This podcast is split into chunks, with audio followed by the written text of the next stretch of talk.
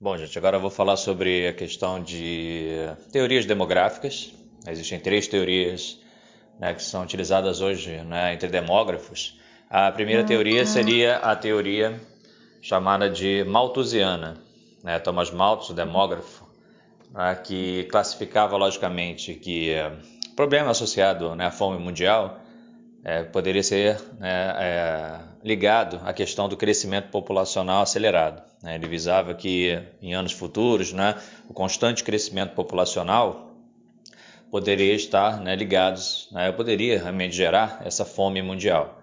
Então ele ligava né, que a população mundial ela cresceria em PG, né, progressão geométrica, e a produção de alimentos cresceria em PA, né, progressão aritmética. Então isso, né, ou seja, a, a população cresceria bem mais de forma acelerada em relação à produção de alimentos. Então essa diferença logicamente geraria a fome mundial, ok? Mas depois da Segunda Guerra Mundial, né, com o advento né, de novas tecnologias, principalmente no campo, né, novas teorias foram surgindo, né, como a teoria reformista, contrária à teoria malthusiana. Os reformistas, logicamente, né, observaram que esse avanço tecnológico permitiu que a produção de alimentos saltasse de maneira bem expressiva.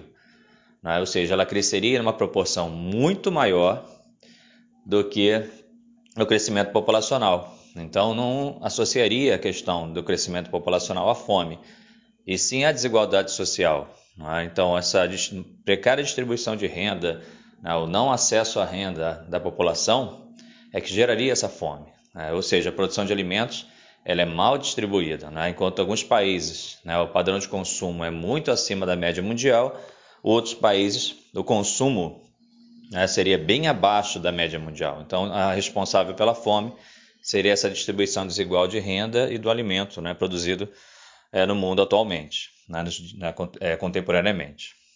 A última teoria seria a teoria é, neomalthusiana.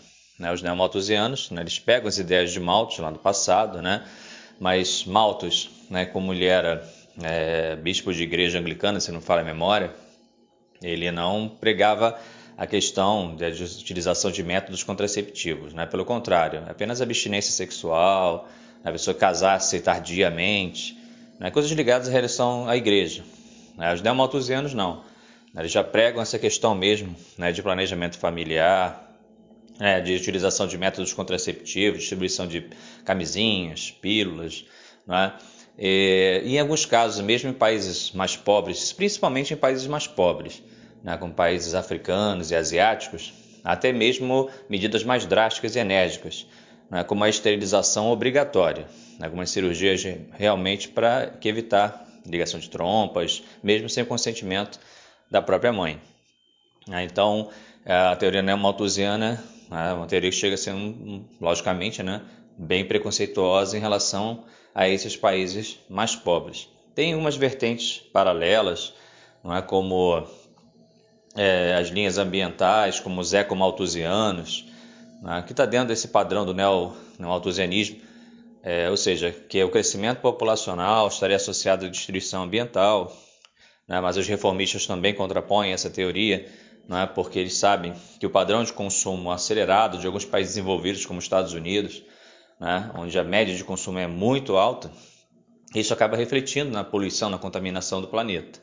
Não na população em geral, mas sim de alguns países onde esse padrão de consumo né, é bem acelerado e acaba debilitando a natureza. Ok?